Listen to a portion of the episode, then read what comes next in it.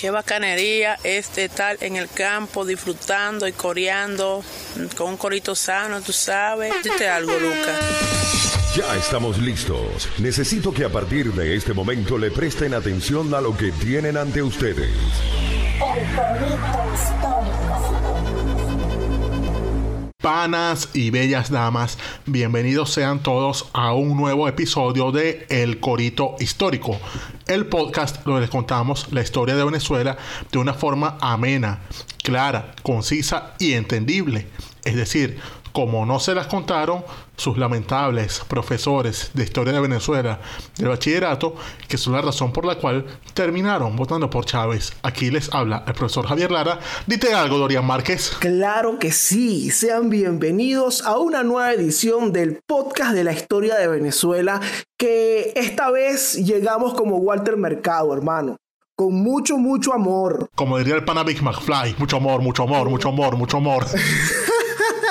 Así mismo, porque bueno, estamos en el Día del Amor y la Amistad. Y bueno, aquí venimos como siempre trayendo las historias reales de todos esos personajes, de todos los próceres, todos los eventos de la historia de Venezuela en el idioma del verdadero Corito Sano. Como siempre, las voces de mi pana Javier Lara y aquí Dorian Márquez. Así es, así es, así es. Y especialmente este es un día para recordar que el Corito Histórico es el podcast que te enseña y si te descuidas también te preña.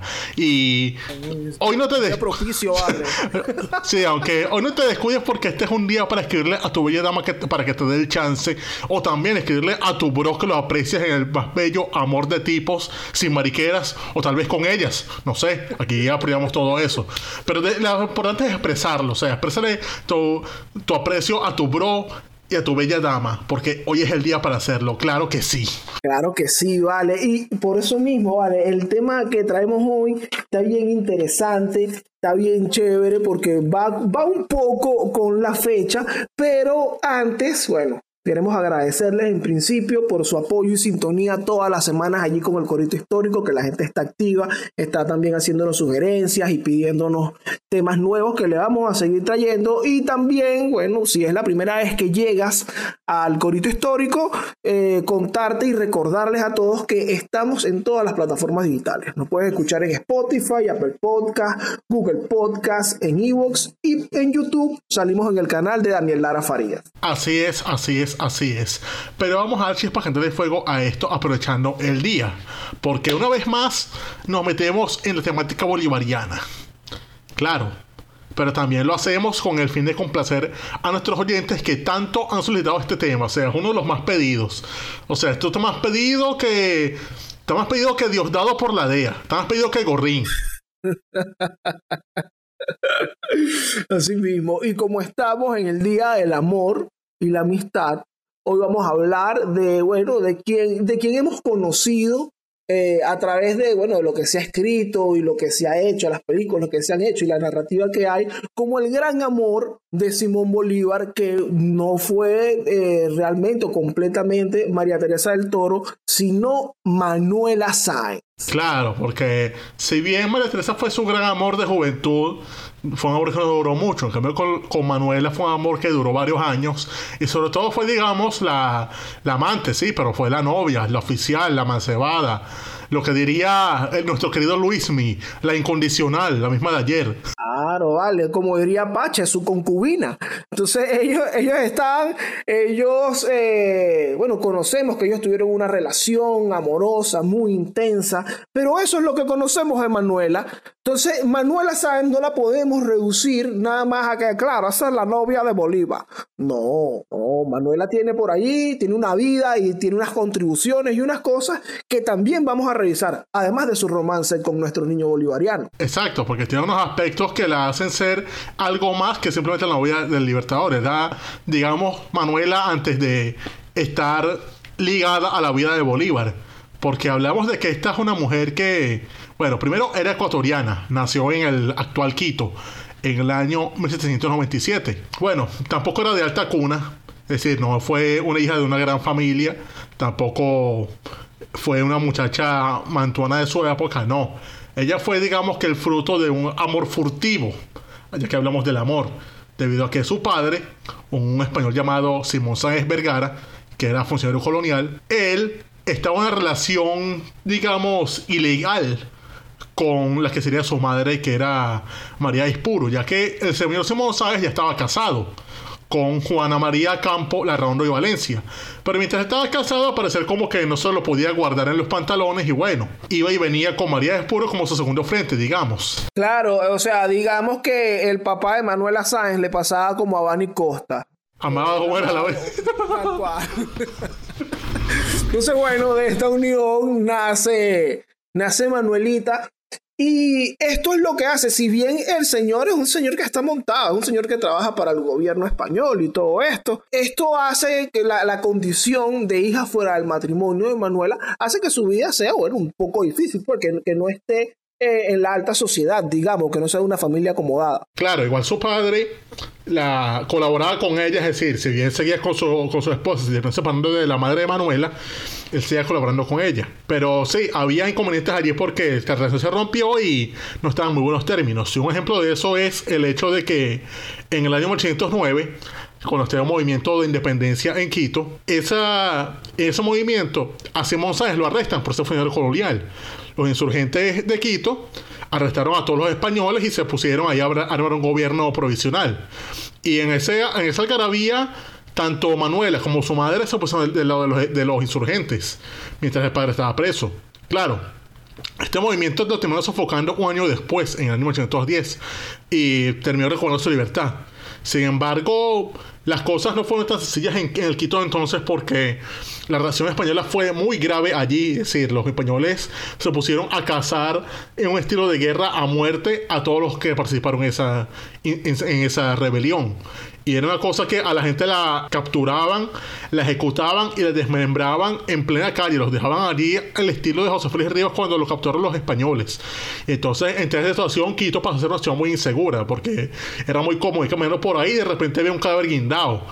Un cadáver guindado ahí como diciendo, esto es lo que le pasa a los que se rebelan contra los españoles. Y esa cosa, para cualquier ojo, es muy, digamos, poco agradable. Claro, eso genera mucho impacto y precisamente este impacto que, sufrió Manuela a esta edad quizás empieza a moldear un poco sus ideas en el, en el, campo político. Que, o, esas ideas que la llevan a ella a decidir posteriormente a, a, qué bando unirse. Claro, pero también eso lleva a que tanto Manuela como su madre se salgan de Quito, se vayan a una hacienda que tenía la madre de Manuela en las afueras de, la ciudad de Quito. Entonces allí se pudo tener una vida más normal, o sea, alejada de, tanto, de tanta sangría, de tanto muerto patriota, pudo tener algo de normalidad allí. Claro, más adelante, ya en el 1814, a Manuela la mandan al convento de Santa Catalina para que pueda estudiar allí, porque la educación de ese todo estaba controlada muy por, mucho por las monjas, entonces se mandaron las muchachas para que fueran a estudiar allá, aprender oficios, terminar de educarse. Entonces ella entró allí y, claro, estuvo ahí muy poco tiempo porque se sabía que ella, o sea, ya esto sí es un dato que en el que coinciden tanto los biógrafos como los que hacen sus como la visión de Manuela que hay en la cultura popular, que no ven las novelas y todo eso, de que ella sí era como mala conducta, y si era peótica y bueno, terminó siendo del convento y fue esta vez a vivir con su padre en, en la casa con que tenía con su esposa. Claro, sabes que aquí me gustaría destacar que hay un mito digamos que es un mito, con respecto a su estadía en el convento. Dicen que ella se escapa. incluso eso sale en la serie de Bolívar, esa serie que nos inspiró a hacer el primer episodio del Corito Histórico. Que por ahí sale Manuela, que agarra un, un oficial eh, realista de apellido de Luyar, que bueno, es quien, digamos, rapta o, o tiene una relación con, con Manuela, pero estos son cuentos, al igual que muchas otras apreciaciones que hay por allí, que vienen en las memorias de un científico francés que conoció a Bolívar y conoció a Manuela Sáenz en Bogotá, Juan Bautista Bossingol. Este carajo escribió sus memorias y él dijo que él conoció a Manuela y que él ellos se trataron y todo eso, pero al parecer eh, las cosas que escribió era lo que él escuchaba en las calles de Bogotá, entonces bueno, era como un chisme. Ah, recogió fue un montón de hierbas, se puso a recoger chismes y los puso como verdad y bueno, el chisme se transformó en, una biografía. Tal cual, entonces bueno, no, no fue que ya así, aquí este este carajo de apellido de Luyar. Incluso muchos historiadores posteriormente los desmintieron diciendo que ningún de Luyar vivió en Quito en esos años. Sí, de hecho, en la serie lo ponen a ese de Luyar relacionado con con el otro de Luyar, el de Luyar que participó en la guerra de independencia en Venezuela. Con, Luciano. Con Luciano de Luyar y, por favor, o sea, Luciano de Luyar era de Medellín. Este de Luyar lo ponen en Quito. Y eso es una cosa como que ya va, pero esto no tiene nada que ver. Entonces, bueno, bien, ahí, ahí para destacar este aspecto de la vida de Manuela, que no es así, si alguien por ahí lo tenía, no, que ella tuvo una relación con este señor, no, mira, eso, eso ahí no pasó. Pero fíjate que ella empieza a vivir con su padre y entonces ahí ocurre lo que le ocurría a toda muchacha como de su edad que empezaba a vivir con su papá, que era que le buscaban un marido. Sí, le buscaron un marido y bueno, ella terminó conociendo a un hombre llamado James Thorne. James Thorne, disculpa, mi inglés. James Thorne resulta que era un inglés médico un poco mayor, es decir, era, digamos que le buscaron un sugar daddy, que a su vez lo que hicieron con ella porque tenía, ese tipo tenía unos negocios entre Panamá y Lima, es decir, era un tipo con billete. Entonces dijeron, bueno, muchacha, vete con él. Anda, ¿para qué coño? Para que, para que tengas los cuartos. Entonces, bueno, ella, ella acepta, dice, está bien, me caso con él, pero con una condición.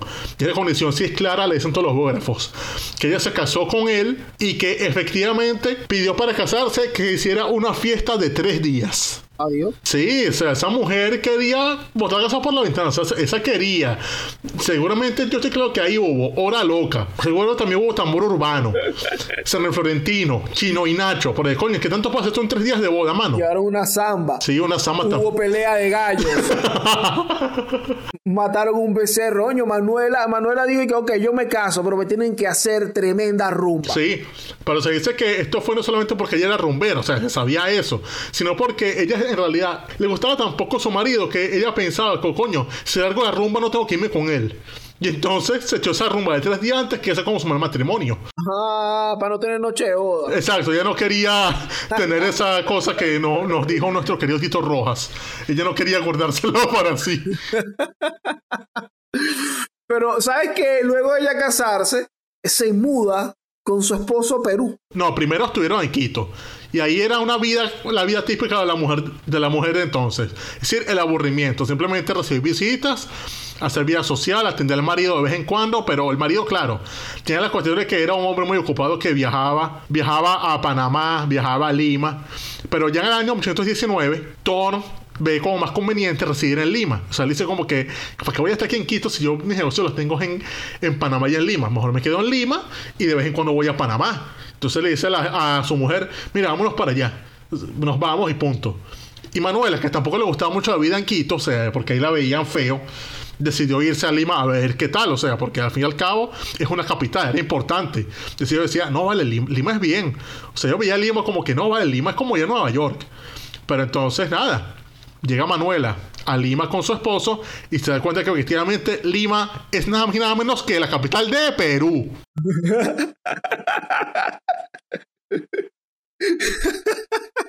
y que acá fue que tú me traíste.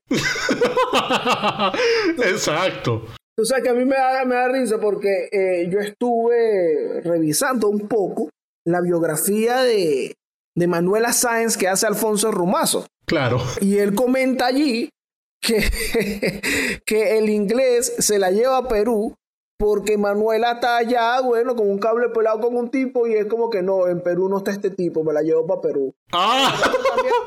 bien la biografía de Romazo es de las, incluso creo que es el primer estudio, de los primeros estudios que hay sobre Manuel y bueno, son cosas que posteriormente se fueron, se fueron corrigiendo, pues. o sea, el inglés dijo, mira, yo soy inglés, a mí tú no me vas a hacer dominicano.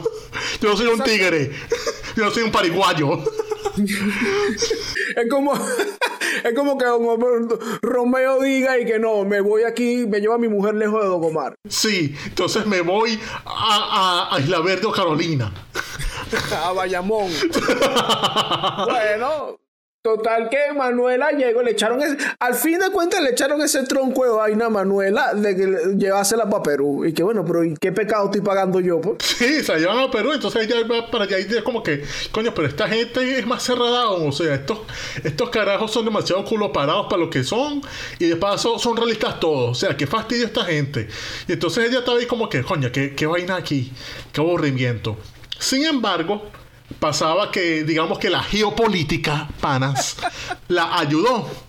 Porque en ese año, 1919, es el mismo año que ocurrió la batalla de Boyacá, es decir, los patriotas estaban ganando la guerra. Claro, si bien esto era bastante lejos porque de Boyacá a Perú la distancia es larga, pero eso no les preocupaba a muchos realistas. Lo que les preocupaba a ellos era lo que pasaba al sur, ya que al sur se estaba dando una ofensiva que pretendía lanzar José San Martín para independizar a Perú.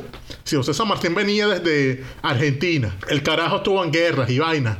Después pasó a Chile, dio la batalla de Maipú, liberó Chile, se une a Lord Cochrane y planea invadir Perú con una escuadra naval. San Martín se lanza para allá y el carajo llegó a la costa de Perú. O sea, ya invadió y dijo, bueno, panas, aquí estoy. La cosa es que Manuela, por cosas de la vida, conoce gente que le presenta gente y termina metida en una red de unas mujeres lideradas por otra otra ecuatoriana llamada Rosita Campuzano de Guayaquil, la cual está en contacto serio con la Fuerza de San Martín. Es decir, era una mujer que servía de correo para la Fuerza de San Martín. Es decir, que hacía inteligencia, visitaba gente, conocidos que se pasaban noticias, que formaron una red de apoyo entre una red subterránea entre la población, los pobladores de Lima para apoyar a San Martín cuando era el día de que el, hombre llegara a, la ciudad. Y entonces aquí se hizo como esa red de inteligencia, o sea, se, escondía gente que andaba prófuga, se pasaban cartas, cartas que no podían caer en manos de la de los funcionarios reales, es decir, hubo como un movimiento allí entre estas mujeres para ayudar en lo que pudieran a la causa patriota. Eso es, digamos, la importancia de Manuel Sáenz antes de Bolívar, que ella estuvo allí sirviendo de esa cosa que no se recibía mucho, o sea, haciendo inteligencia y tejiendo redes en favor de la, del ideario patriota. Eso está interesantísimo, porque precisamente lo que comentábamos al principio, cuando se habla de Manuel Sáenz, que claro, la novia de Bolívar, es para el hermano, pero la novia de Bolívar, antes de Bolívar, estaba metida en la candela, estaba haciendo la diligencia y estaba eh, bueno, aquí vemos en Perú, la mujer en principio estaba súper ladillada y luego encontró, ah, pero a mí me gusta esto. Y según las ideas que se venían moldeando de ella, de esas cosas que vio en Quito, bueno, se pone del lado patriota. Y aquí colabora con San Martín. Creo que, algo que, que, vale mucho la pena destacar, porque además el mismo San Martín lo destaca cuando termina de hacer su entrada en Perú. Claro, porque San Martín llega en menos Perú por la ciudad de Pisco, desde el sur. Y más adelante, o sea, él hizo esto para buscando que los peruanos ayudaran. O sea, porque él decía, yo no voy a independizar esta vaina solamente con argentinos y chilenos. Yo creo que los peruanos también se alcen. Claro, él lo contaba que los peruanos tenían sus problemitas de su indecisión, de no saber qué quieren hacer con su vida. Y fue esperando poco a poco. Y ya para el año 1821 que es cuando ocurre lo siguiente. El 6 de julio, el que era virrey del Perú, de la Serna, el carajo huye de la capital. Y en ese proceso entre que el carajo huye, al momento en el que San Martín entra, es cuando la labor de Manuela cobra frutos, porque aquí es cuando el movimiento de apoyo de San Martín crece y ocurre cosas como que los batallones que están en Perú, muchos se rebelan, sobre real, se rebelan y se unen a los, a los patriotas.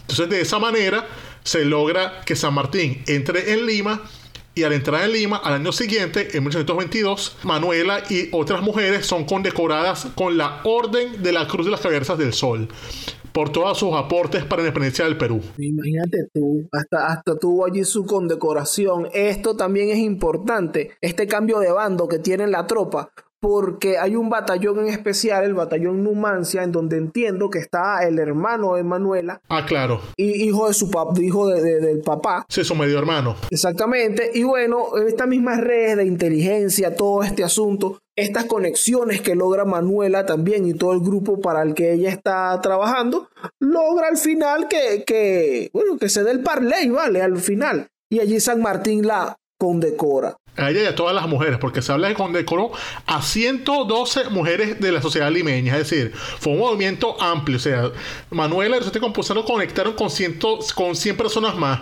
imagínate eso. O sea, conectar con 100 personas. Ya, ya eso es jodido. Si, hablas con 10 personas es un peo por Zoom. Imagínate conectar con 112 personas en, en el siglo XIX.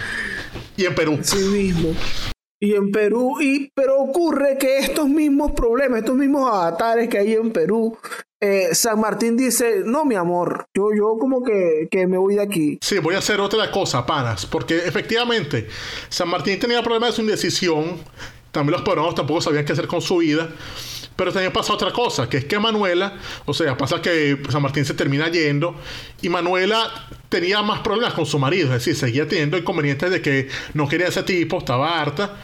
Y en ese momento pasó algo, que es que su padre le pide que vuelva a Quito por un momento para... porque quería verla, pues. Entonces ella, con esa excusa, harta de su marido, dice, no, voy, voy para Quito un rato. Y se va para allá a relajarse de tanta, de tanta locura. Entonces se va para allá, para Quito. Y en el momento en el que está en Quito, ocurre otra cosa. Ya hablamos de que esto fue todo derivado de la revolución en el sur de San Martín. Pero ahora venía el turno de la revolución eh, digamos, patriótica al norte, porque esta vez llegaba el ejército de Bolívar poco a poco al Ecuador. Y es aquí cuando el 24 de mayo de 1822 ocurre la batalla de Pichincha. Es decir, Sucre derrota a los realistas, a Melchor y Merich, tengo entendido. Sí, exactamente. Y tú sabes que mientras se va dando todo este, bueno, todo este acontecimiento, esta convulsión que está ocurriendo ahí para la liberación del Perú, de Quito, culpa, mientras se va dando todo esto para la liberación de Quito, Manuela ya tiene experiencia en el asunto. Entonces, bueno, también empieza a prestar su apoyo logístico al movimiento. Y efectivamente, o sea, tenía que hacerlo porque además estaba atrapada en la ciudad, si no podía volverse para Lima. Entonces, de esta manera, ella también es de las que prepara la entrada de los patriotas a, la ciudad de Quito.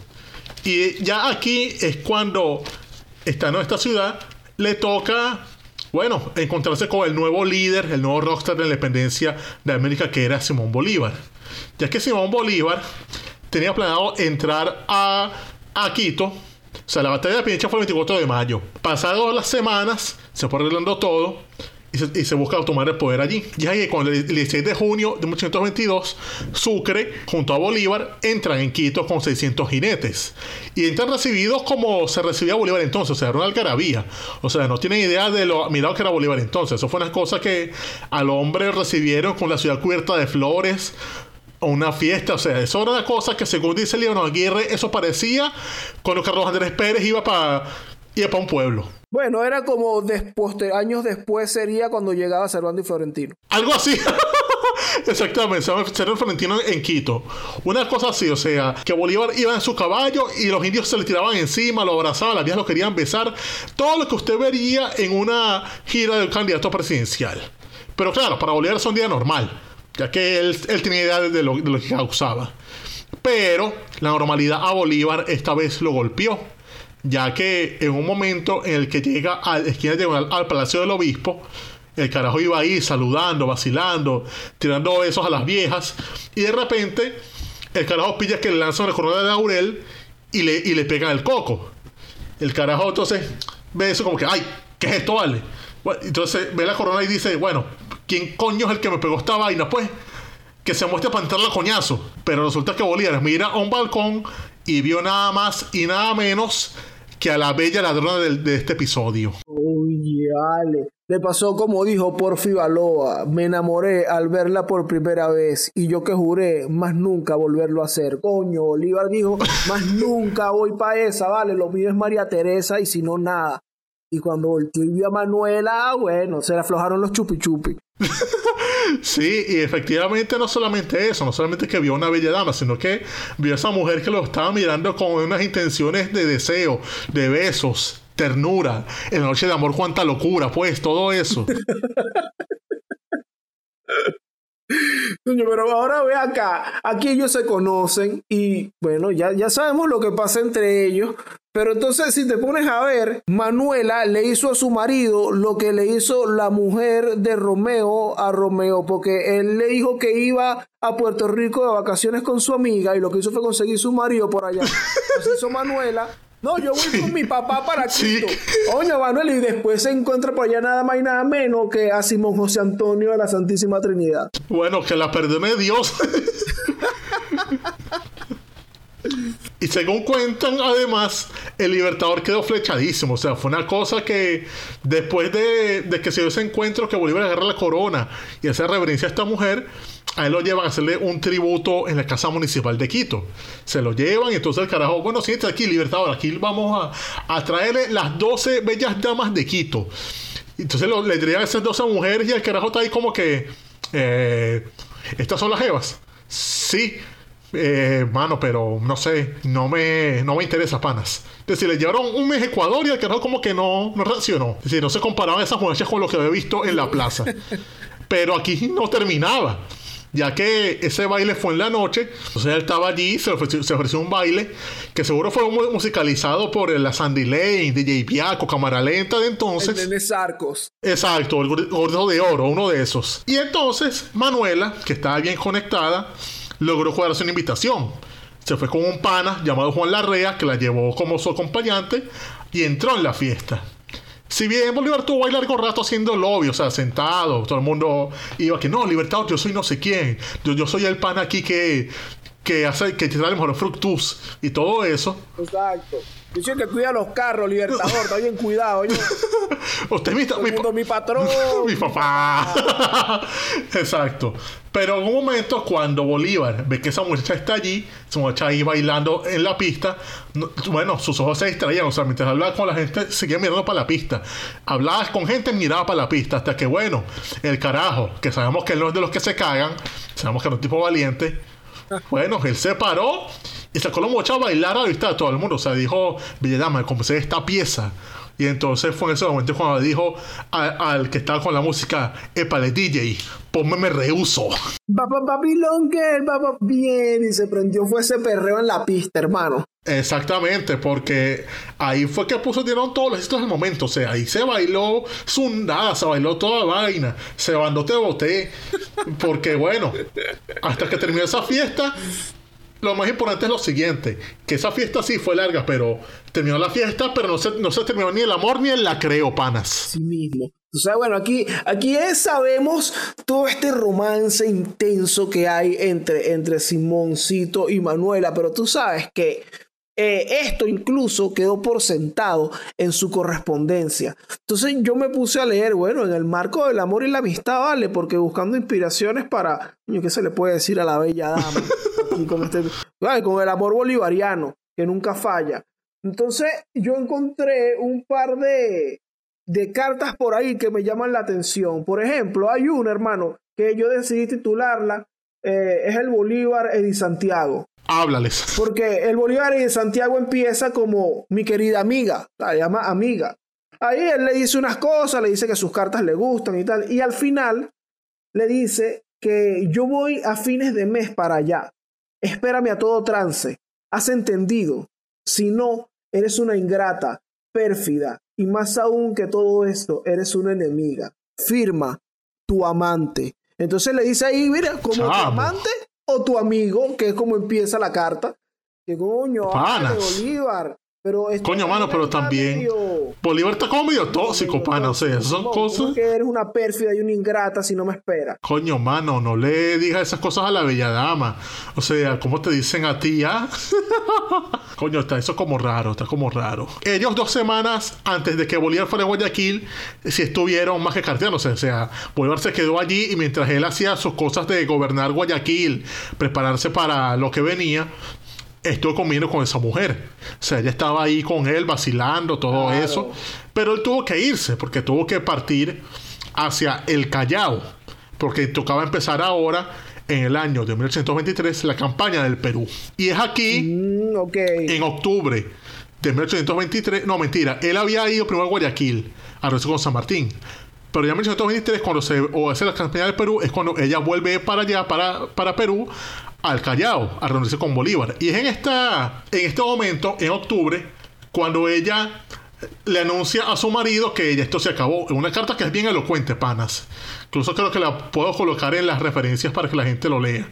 Porque dice, Ah, claro. dice muchas es cosas. la carta. Sí, vale, siendo carteo. O sea, es, es ella diciéndole que sí, que ya, vacaciones con su amiga. Le mintió. O sea, básicamente lo que planteaba a grandes rasgos eh, Manuelita en esta carta para su marido era, hermano, tú no te cansas de que yo te rebote. o sea, de verdad, tú no me, tú, tú- tú no me gustas. Eh, la carta de Manuel es esto, pero eh, usa términos como eso, que me cansa decirte que no, vamos a hacer algo, vamos a casarnos, pero no vamos a casar en el cielo. Sea, cuando nos muramos, allá nos casamos y nos casamos a la inglesa. Entonces, bueno, le hice un montón de cosas así al marido para que, bueno, como que ya basta. Incluso por ahí hay correspondencia entre ella y Bolívar, hablando de que Bolívar como que, oye, Qué lástima que, ajá, que esa ladilla con tu marido. Pues. Sí, o sea, Bolívar aquí se volvió dominicano. O sea, sí le estaba conociendo a la mujer a otro. Tal vez por eso que los dominicanos se, querían unir a Gran Colombia y se pusieron la bandera de Venezuela para hacerlo. Inspirados en Bolívar, es su ejemplo. Siendo ejemplo. Y tú sabes que hay otra por allí, una otra carta que, que oye, me llamó la atención. Háblales. Aquí ve. y yo digo, y vamos a preguntarle eso a la gente que escribe aquí en los comentarios y por todos nuestros canales. ¿Qué ustedes creen que quiso decir Bolívar con esto? Le escriba a Manuelita lo siguiente. Tú quieres verme, siquiera con los ojos. Yo también quiero verte y reverte y tocarte y sentirte y saborearte y unirte a mí por todos los contactos. Chamo, se está pidiendo los tres platos. Eso es como diría Day Yankee Nicky Jan. Yo quiero la combi completa. ¿Qué? Chao, pero es que esa carta fácilmente le pones un depot de fondo y sendo hit. Claro, vale. Mira, yo creo, muchachos, eh, si están escuchando el corrito histórico en este momento, aquí tienen el mensaje bolivariano de amor para su bella dama o para sus panas. Háblenles, panas. No, vale, ese Bolívar de verdad es un ejemplo. Sendo boleta enamorado. Seamos como Bolívar, panas, en este aspecto por lo menos. Y que soy bolivariano en el amor. Claro, es que de verdad, entonces el más triunfo fue en el amor, no tanto esto, o sea, ¿qué, qué es? ¿Qué es libertar cinco países frente al corazón de una bella dama? Háblales.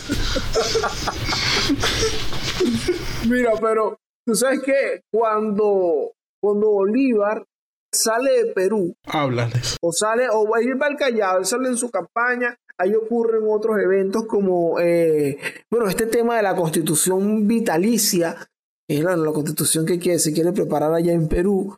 Bolívar se va, Manuela se queda en Perú, bueno, defendiendo en el Partido Bolivariano, haciendo política, haciendo lobby allí, que no, mira, aquí lo que, mano, Colombia es lo que hay. Estaba Manuela por allá haciendo, su, haciendo sus diligencias. Pero ella la terminan expulsando de Perú. Sí, porque ocurre la reacción, contra Bolívar allá.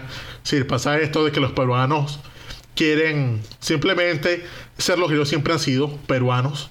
Y entonces deciden alejarse de ese diario Bolívar de decir, no, ¿para qué voy a Colombia? Ahora somos Perú, somos arrechos, fuera de aquí. Y entonces es cuando prohíben entrar a Bolívar y mandan a destierro a sus partidarios. Y de esa manera a Manuela se le expulsa en 1827. Y ya termina yéndose a Quito unos meses, hasta que ya en el año 1928 se va a Bogotá, donde Bolívar es bueno. Es al final, al fin y al cabo, es el presidente de, de Colombia. Entonces ellos están allí sin nada que, que lo, sin nada que se les oponga. O sea, porque no hay un marido fastidiando, no hay unos peruanos jodiendo, no hay nada de eso. Lo que hay es chisme más. Ah, bueno, pero es como diría William Omar Landrón. Aunque muchos dicen que soy gánster, nadie puede con este romance. Había muchísimos chismes alrededor de Manuela, esto fue algo con lo que tuvo que batallar ella, porque desde un principio estamos viendo que es una mujer que va como muy contracorriente con respecto a lo que se le pedía a una mujer para entonces, una mujer que se puso a hacer política, que se hizo, hizo inteligencia para la guerra y además, bueno, vivía en un concubinato, amancebada, en una relación, como diría Ana Gabriel, no pueden entender nuestro amor. Entonces, oye, Manuela tiene que batallar con todo esto, pero dice, mira, a mí no me importa, hermano, me resbala decía Manuela, y ella vivió allá en, Bogotá, también tuvo una visita aquí de pareja con, con nuestro niño Simón, que digamos que estaba caliente allá en, en, Colombia. no estaba frío con los tigres allá en Colombia, estaba caliente. Para nada. Pero acuérdense que Bolívar en esta etapa en Colombia, en Bogotá, en lo político le va también bastante difícil. Porque está todo el problema con Santander, con los otros bogotanos. Entonces es ahí como un rifirrafe entre ellos. Y entonces digamos que pasan cosas y cosas chimbas, porque entonces cuando ocurre aquí todo ese río con Santander que lleva a los muchos intentos de asesinato de parte de sus partidarios. Sí, claro. Tú sabes que, y es que aquí porque lo mencionamos y está atada un poco esta historia con la historia de Manuela, porque es otra de las cosas importantes bueno, y también un poco conocida que hizo ella durante su labor allí como, como parte del Partido Bolivariano y también, bueno, como pareja de, Simón Bolívar. ¿Saben qué? Eso lo comentamos incluso en un episodio anterior, cuando intentaron eh, los atentados que, que hubo contra, contra Simón Bolívar en Colombia. ¿Qué pasa? Aquí como dije hace un rato, Bolívar estaba caliente con todos los tigres allá. Había gente que iba pendiente de, mira, hay que quitar este tipo del medio y todo esto. Manuela era una mujer, como ya hemos visto, acostumbrada a toda esta labor de inteligencia, a relacionarse por aquí, enterarse de un chisme por allá y todo esto. Y por aquí ella se entera de todos estos planes que hay para asesinar a Bolívar. Pero tú para al pico. Exactamente. Pero tú sabes que estas, estas cosas empiezan a, caminar, estos planes empiezan a caminar más o menos para el mes de agosto. Lo que ocurre para julio, hay una anécdota allí interesante con, con Manuelita, que también da carácter de esto que estamos hablando de que la tipa era volada, era contracorriente. Esa mujer, ah, sí, no me importa un coño. Y es que Sí, que se dice que bebía entre otras cosas, que bebía, rumbeaba y, entonces eso no lo coño, pero Sí, sí. Entonces, tú sabes que eh, el 24 de julio de 1828 cumpleaños de Simoncito. Pero Simoncito estaba en el llamado Palacio de San Carlos haciendo sus cosas de Simón Bolívar. Estaba ahí haciendo. Ok, bolivariano. Entonces, Manuela igual hizo una fiesta ahí en la casa donde ella vivía tal para celebrar el cumpleaños a Simón. Y ahí empezaron a beber, ahí había un corito sano. Y entra la PA y que, mire, vamos, me quitado un muñeco. Le pusieron el nombre de Santander y vamos a fusilarlo por traición y tal. Ay, chamo. Entonces, aquí Manuela encabezó este fusilamiento simbólico a Santander y esto le trajo peos a Bolívar. Por ahí hay una carta de José María Córdoba, bueno, reclamándole y está la respuesta de Bolívar disculpándose bueno, por lo que había hecho él, pues Manuela, pues capaz le dio risa, digo yo, pero disculpándose muy apenado con Córdoba porque se había enterado de esto. Pero si vemos, Manuela tiene un algo ahí. O sea, ella, tú sabes algo, Manuela, cómo tú estás eh, fusilando a, Santander así.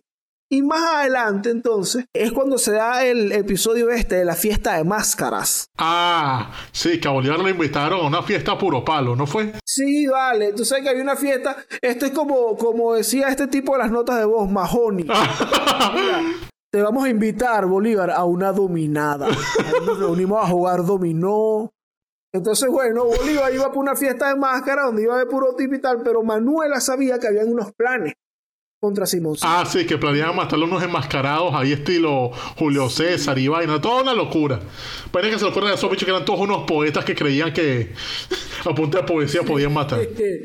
Pero tú sabes que a mí me resulta interesante que lo que hace Manuela es primero decirle a Bolívar, llévame, Bolívar, llévame, llévame. No, no, Manuela, no puedes ir tal. Y él, se va y ella queda recha, se viste con su uniforme militar porque ella coronela del ejército y va para allá y allá le dice que no, mira, no pueden entrar mujeres vestidas de hombres, ¿sabes? No, ¿cómo que no? Y no sé qué. Y se devuelve, se cambia, regresa, pero regresa mal vestida. Y dicen ahí en la puerta, no, no puedes entrar y tal. Y la tipa arma un escándalo y esto hace que Simón salga que, Dios mío, ¿por qué quiere esta mujer el coño? No, ¿qué tal? Y se tiene que ir. Esto le salva la vida a Bolívar Claro, porque si el carajo estaba ahí esperando que lo mataran, se va de la fiesta y todo como que, bueno, ¿y qué hacemos con estas lanzas, pues? Ah, en efecto. Vamos a apuñalar entre nosotros. Perfecto, pero yo digo, oye, Manuela, y tú no le, habías le podías haber dicho, oye, Simón, no vayas para allá que te van a matar. No, porque eso se volvió como Carlos Andrés que no se creía esas cosas. Eso es verdad. O sea, también fue algo inteligente, digamos, o sea, para que tú veas que sí, sí sabía, o sea, que esos tipos se creen muy inmortales y bueno, por eso que pasa lo que pasa lo que pasa. Porque al fin y al cabo, después que pasó, bueno, ese golpe de Estado tan comentado, o sea, la conspiración más, más predecible del mundo, que fue la conspiración septembrina. Así ¿Y qué pasó aquí? Bueno, bueno, lo intentan matar, él está con Manuela en su cama, en el palacio, y llegan este montón de tipos al palacio a matarlo. Los carajos llegan y antes de subir a la habitación, se encuentran al edecán de Bolívar, que era Andrés Ibarra, lo apuñalan pensando que es Bolívar porque estaba vestido igual, y entonces esto causó un escándalo y Manuela le, despertó a Bolívar le dio su, su espada, su saco y, y lo mandó a saltar por el balcón. Y mientras lo había saltado y, y se iba a refugiar bajo un puente, llegan los conjurados, se encuentran a Manuela, no ven a nadie ahí, la golpean y se van. Oye, hasta le dieron unos coñazos a Manuel y todo. Sí, porque así, así, así eran los tipos. Yo que le pegan a las mujeres. Unas basuras. Terrible. Aquí es cuando sale este asunto de que Bolívar la llama la libertadora, el libertador y todo esto, porque bueno, fue la mujer ahí también con su con su audacia, una mujer de acción. No, Bolívar, no, papi, eh, llégate para acá, métete por aquí. No, que yo me voy a quedar a enfrentarlo, tú eres loco, Simón, salte por aquí, vale. Y Simón se salvó ahí en ese momento gracias a él, a, a ella.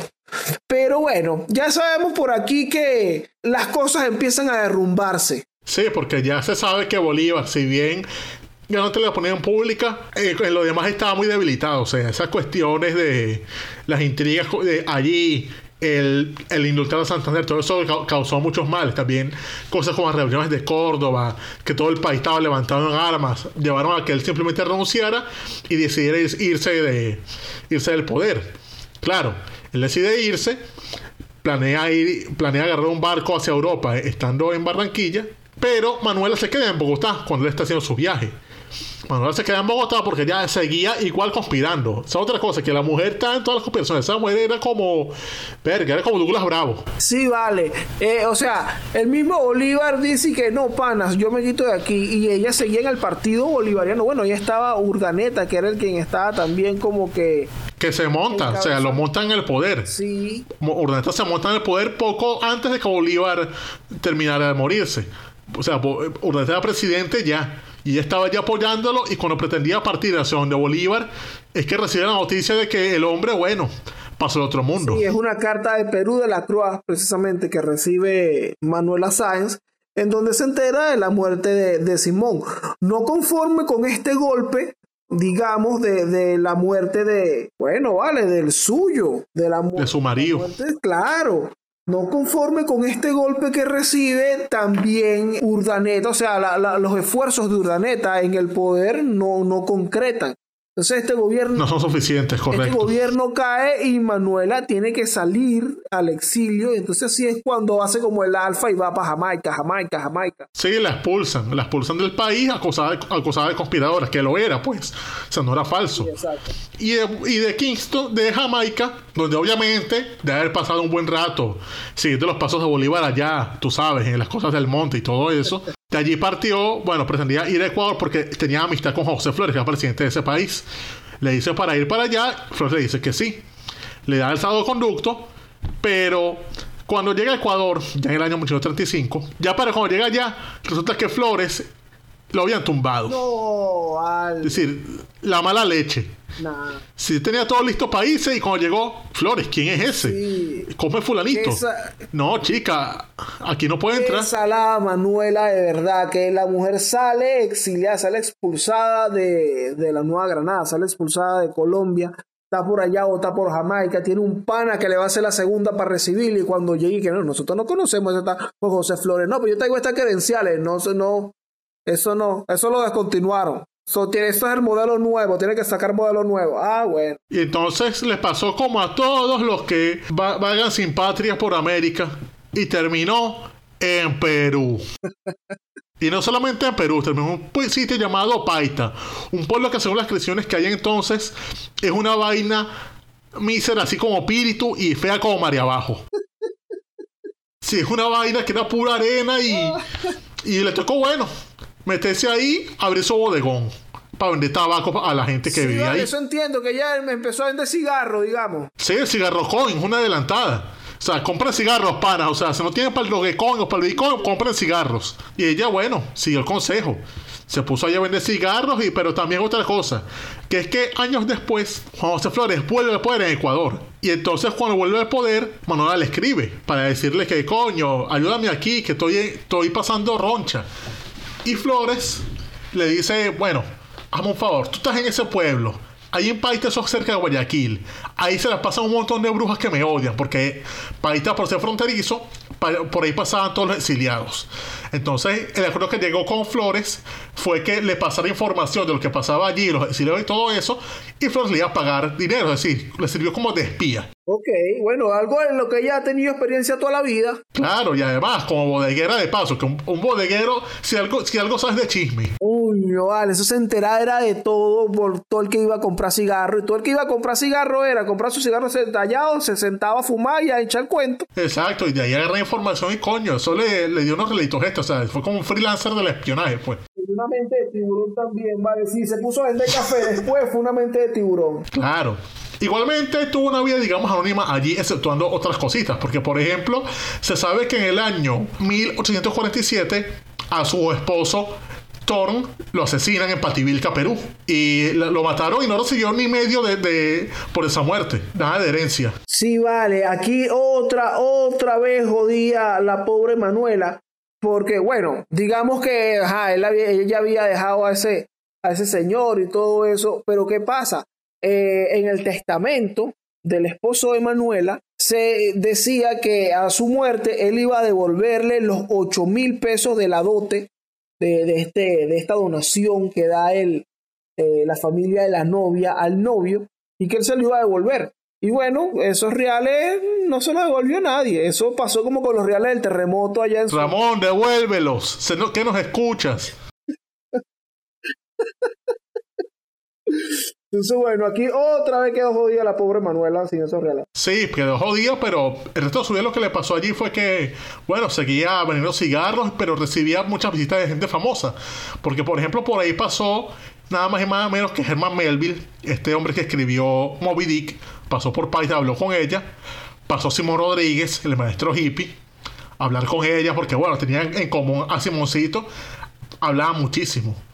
Y después de eso, Rodríguez de hecho murió, o sea, pasó por allí y al tiempo falleció en Perú.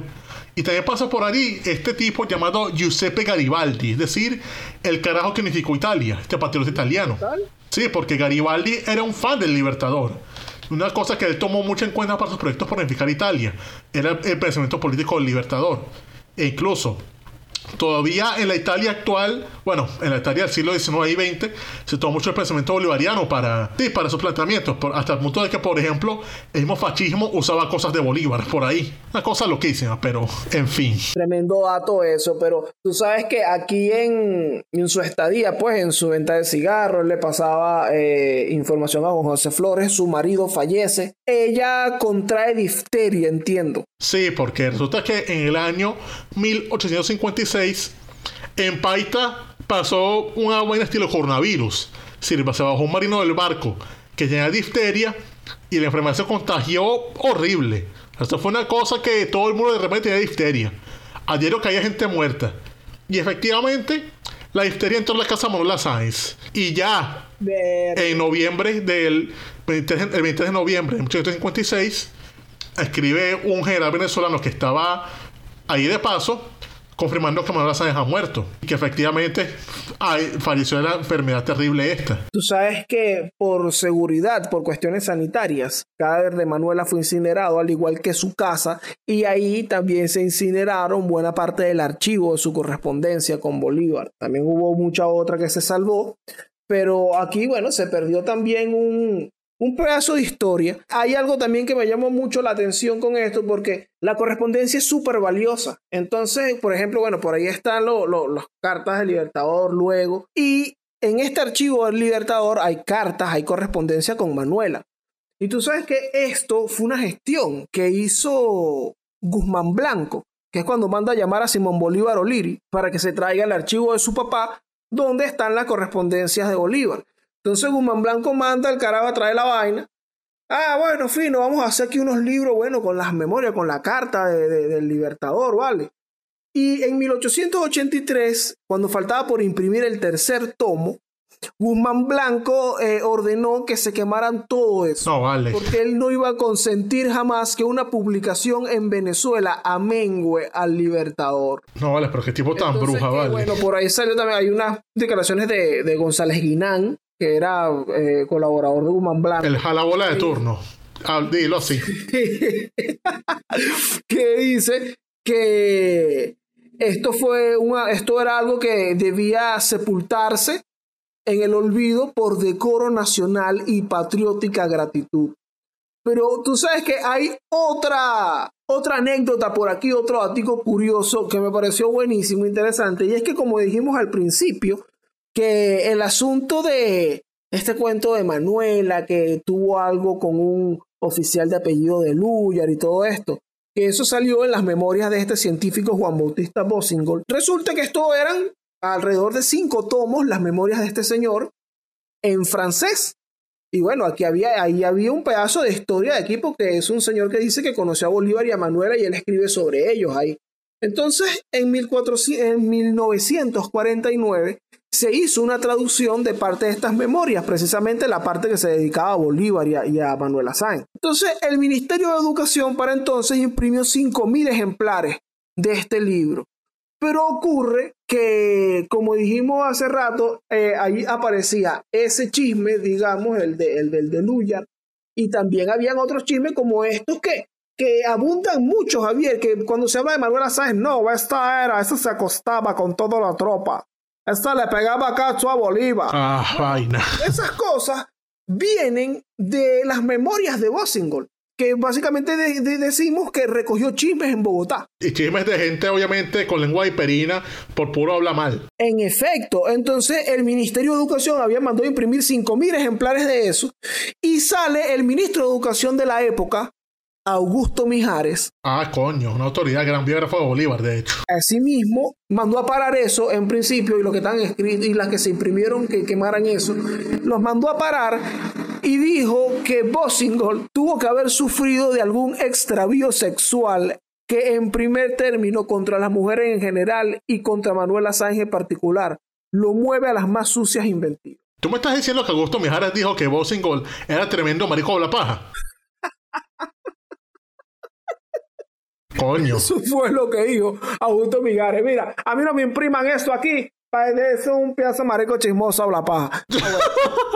Ah, bueno. está bien. Bueno, sobre Manuela también hay unas anécdotas sobre su aspecto.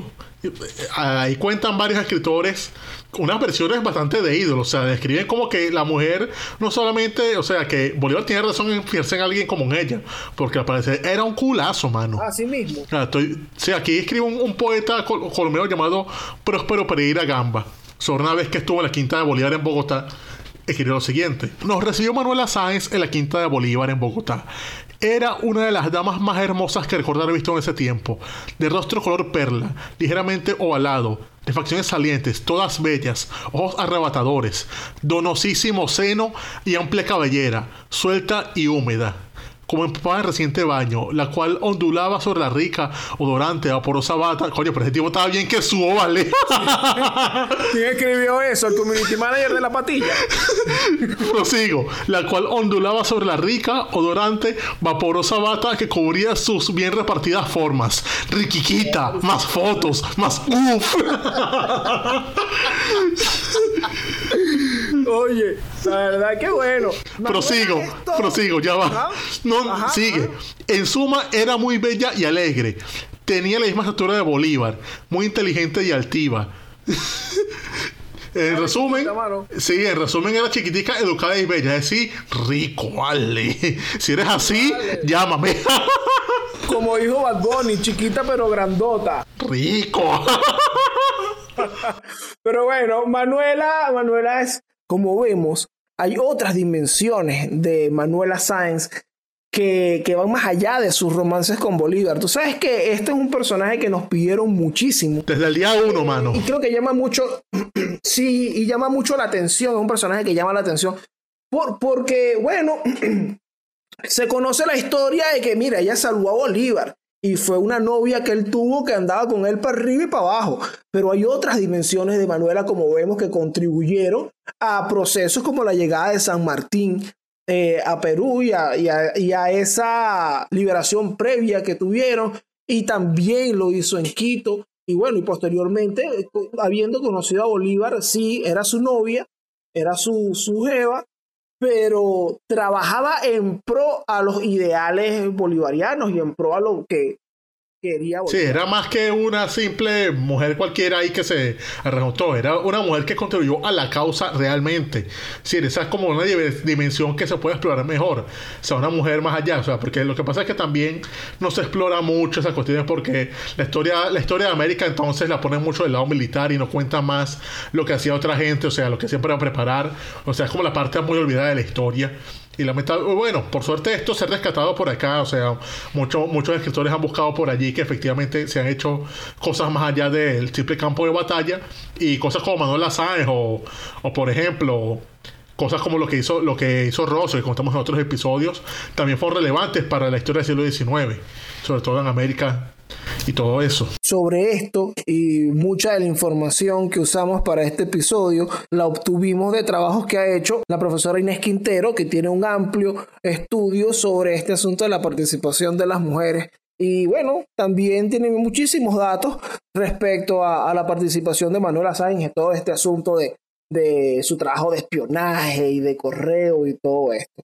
Así que, bueno, eso es lo que tenemos de la vida de Manuelita Panas. Nosotros esperamos de verdad que esto haya sido de su agrado. Y si fue de su agrado, nos lo pueden hacer saber ahí en los comentarios. Y también dándole like al video si lo estás viendo en YouTube, en el canal de Daniel Lara Faría. Quiero recordarles también que en la descripción de este video van a encontrar las fuentes que usamos para, eh, bueno, sacar los episodios para hacer las investigaciones. Así que pueden vacilarlo ahí mismo. Igualmente recuerden que estamos en la página www.elcortitohistórico.com donde pueden descargarse los episodios directamente a sus dispositivos en caso de que no tengan acceso a las plataformas de podcast o a YouTube. Simplemente van para allá, se descargan eso rápido y lo tienen allí listo para escuchárselo hasta cuando tengan internet. Pero tengan un feliz día del, del amor y la amistad con sus bellas damas con sus bellos caballeros, como sea.